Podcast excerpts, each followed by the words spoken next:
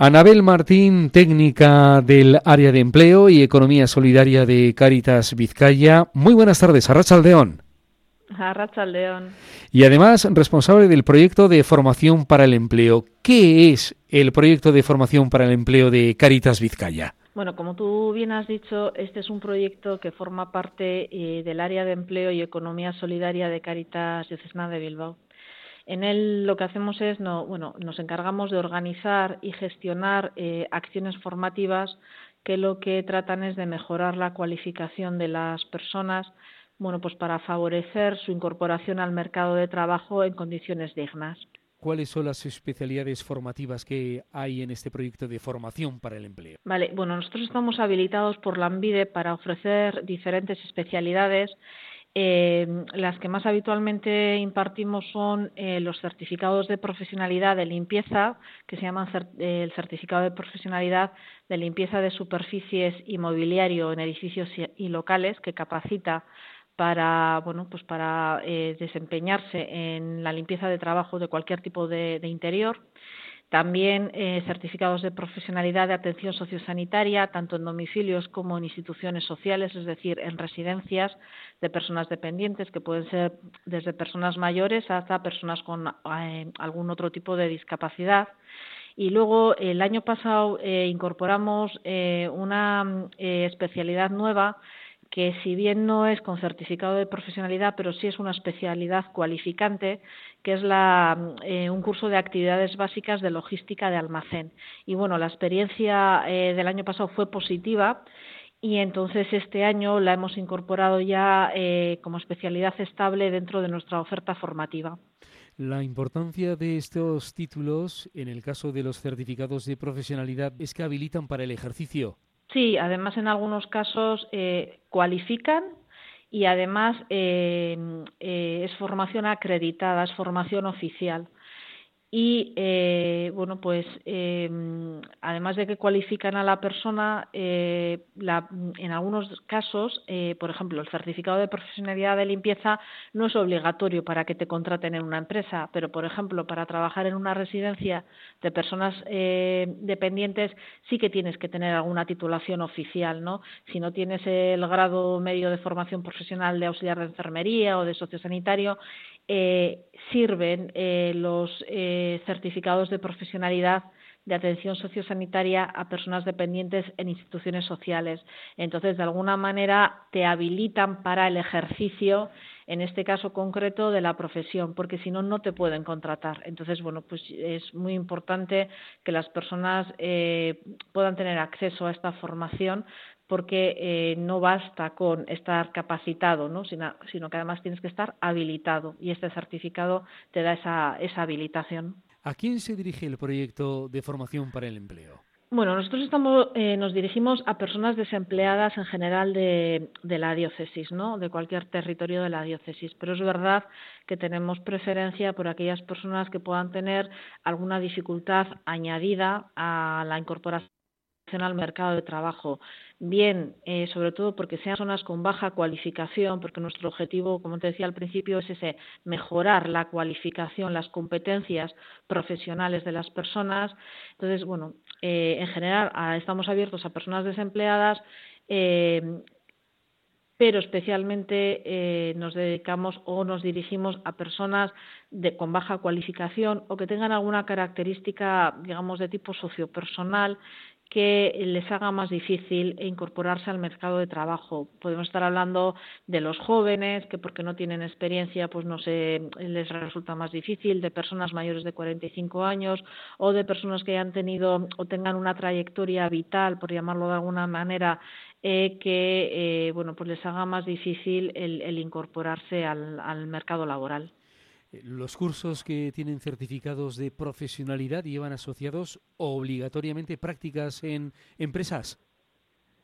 Sí, eso es. Eh, los cursos con certificado de profesionalidad eh, tienen una parte teórica, es decir, una, una, serie de módulos teóricos, y luego es obligatorio que realicen un módulo, un módulo de prácticas. Y bueno, estamos quizás por esta combinación de teoría y prácticas Eh, estamos bastante satisfechas con los resultados. De hecho, por ejemplo, en el 2000, vamos, en los cursos que hemos impartido en el 2023, incluido el de actividades básicas de logística de almacén, que el programa oficial no tenía prácticas, pero bueno, nosotras se lo hemos incorporado, digamos, para favorecer luego el acceso al mercado laboral. Y bueno, estamos eh, contentas porque en el caso, por ejemplo, de los cursos con certificado de profesionalidad del año pasado, hemos obtenido unos índices de inserción del 85%, ¿no? Lo cual, bueno, pues es bastante, bastante satisfactorio. ¿Qué momento está el proyecto de formación para el empleo? Bueno, pues este año lo que vamos a hacer es, eh, vamos a continuar con las especialidades formativas que dimos el año, el año pasado. Eh, eh, están programados que ya están en marcha eh, varios cursos del certificado de atención sociosanitaria. Tenemos programados también varios cursos de limpieza. En estos momentos estamos ejecutando uno de ellos. Y luego, para después del verano, incorporaremos también un curso de nuevo de actividades básicas de logística de almacén.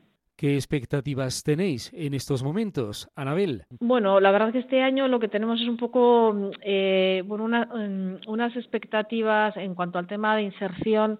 Eh, mm, no, sabemos muy bien cómo va, cómo, cómo, cómo va a progresar este año, ¿no? Porque este año tenemos una novedad respecto a las prácticas, ¿no? Para nosotros las prácticas son una herramienta fundamental para favorecer la inserción laboral de los estudiantes, porque, bueno, primero, en el caso de los certificados de profesionalidad, eh, hacer el módulo de prácticas es obligatorio para obtener el título, ¿no? Si no aprueban ese módulo, no sacan el título. Además, el módulo de prácticas lo que, digamos, les permite es poner en práctica los conocimientos y las competencias que han adquirido durante el curso, eh, ponerlo en práctica en un contexto real, ¿no? Es decir, tienen la oportunidad de mejorar lo que han aprendido aplicando los conocimientos eh, en un contexto real. Y luego tiene una ventaja eh, eh, que es que, que, tienen contacto con las empresas, ¿no? que les conocen. Y si una empresa tiene necesidad de incorporar personal y ha tenido un alumno de prácticas que ya le conocen, que han visto que ha funcionado bien, que tiene buena actitud para trabajar, etcétera, pues siempre van a, tirar de él a la hora de contratarle. Y es verdad que este año eh, bueno, eh, por fin se ha aplicado, que venía un poco retrasándose la aplicación, eh, una norma que aparece en el Real Decreto eh, de la Ley 2 barra 2023 del 16 de marzo, que obliga a todas las personas que realicen módulos de prácticas, tanto de estudios universitarios, de formación profesional o estos que son cursos de formación para el empleo, les obligan a que coticen a la seguridad social mientras realizan las prácticas. Un poco la ventaja que supongo yo que quien ha, aprobado la ley, que es el Ministerio de Trabajo, es bueno pues que las personas mientras hagan prácticas estén cotizando. En la práctica lo que sucede es que digamos que el beneficio simplemente es que eh, esto cotice para la jubilación no porque no cotizan para desempleo, no cotizan para contingencias, eh, para incapacidad laboral eh, transitoria de contingencias comunes. Es, decir, el beneficio es que coticen para desempleo. Pero en la práctica, eh, esto que bueno a todos nos puede parecer bien, ha generado dos, dos efectos indeseados. Por una parte, que las empresas, ante la obligación de, de, cotizar a la seguridad social, pues se han retraído y es muy difícil, está siendo muy difícil encontrar plazas de prácticas eh, para los alumnos este año y aunque es verdad que la ley permite que el centro formativo eh, se haga cargo del coste y de la gestión de, esta cotización, pues aún así eh, se siguen retrayendo, ¿no? Porque, bueno, pues todo lo que sea eh, problemas, más carga de trabajo, lo que sea, no tener claro, porque son los primeros cursos, estamos en, en, febrero y todavía no saben muy bien por dónde va, y a pesar de que les estamos tranquilizando, que nosotros nos hacemos cargo, que si hay un accidente laboral va a ser la mutua de nuestro centro, etcétera, pues eh, tienen muchas reticencias. Entonces, eh, pues está siendo un poco complicado.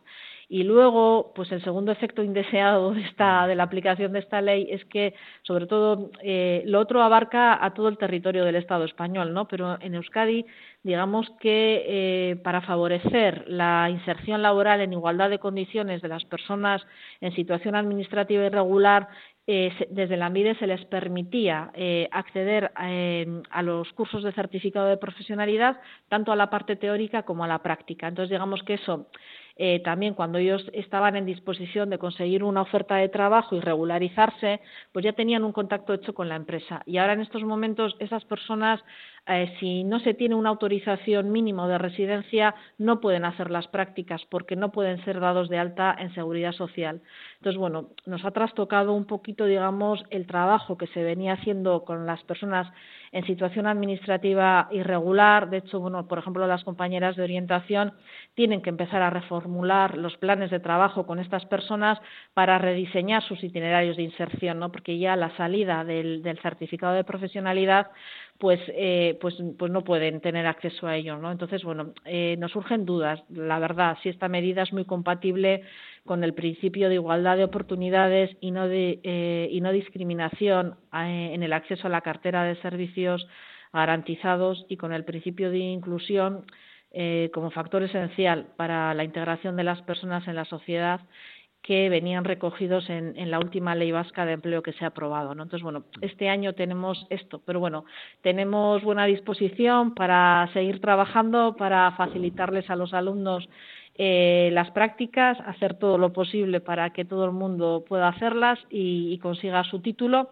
Y en el caso de los inmigrantes en situación administrativa irregular, pues bueno, seguir trabajando con la administración pública para ver qué, huecos eh, puede dejar esta ley, pues para que podamos seguir trabajando en una línea con ellos también de, igualdad de, derechos y de acceso a los servicios públicos. Esas son las expectativas y esta es la situación actual. Hemos hablado del proyecto de formación para el empleo de Caritas Vizcaya, del área de empleo y economía solidaria de Caritas Vizcaya, con Anabel Martín, técnica de este área. Gracias por abundar en estos últimos detalles y también por darnos también la ficha técnica de este proyecto. Un saludo que vaya bien la tarea pese a la dificultad y pese a estas dudas. Muy buenas tardes, Arrachaldeón. León, gracias a ti. Ahora.